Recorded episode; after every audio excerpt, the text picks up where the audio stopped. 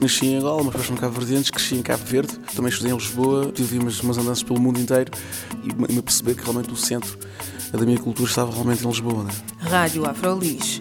As pessoas vão em sítios, ficam nos sítios porque há emoções, há escolhas, há sentimentos.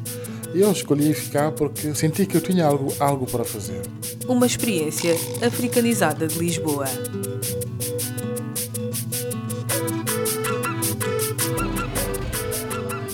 Olá, o meu nome é Carla Fernandes. Bem-vindos e bem-vindas à Rádio Afrolis, o audioblog onde podem saber mais sobre afrodescendentes a viver em Lisboa. Mas hoje, no programa de Natal, vamos viajar.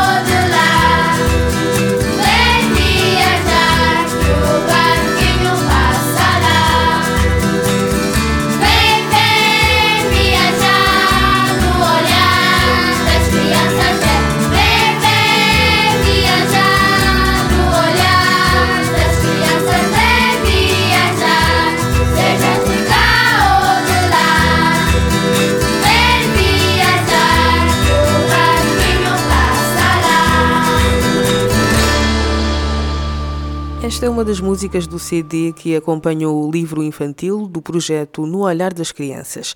Este projeto apresenta um conjunto de pequenas histórias que se desenvolvem a partir de perguntas feitas às crianças. Essas histórias serão narradas pelas próprias crianças num formato multidisciplinar que inclui a música, a dança e o teatro.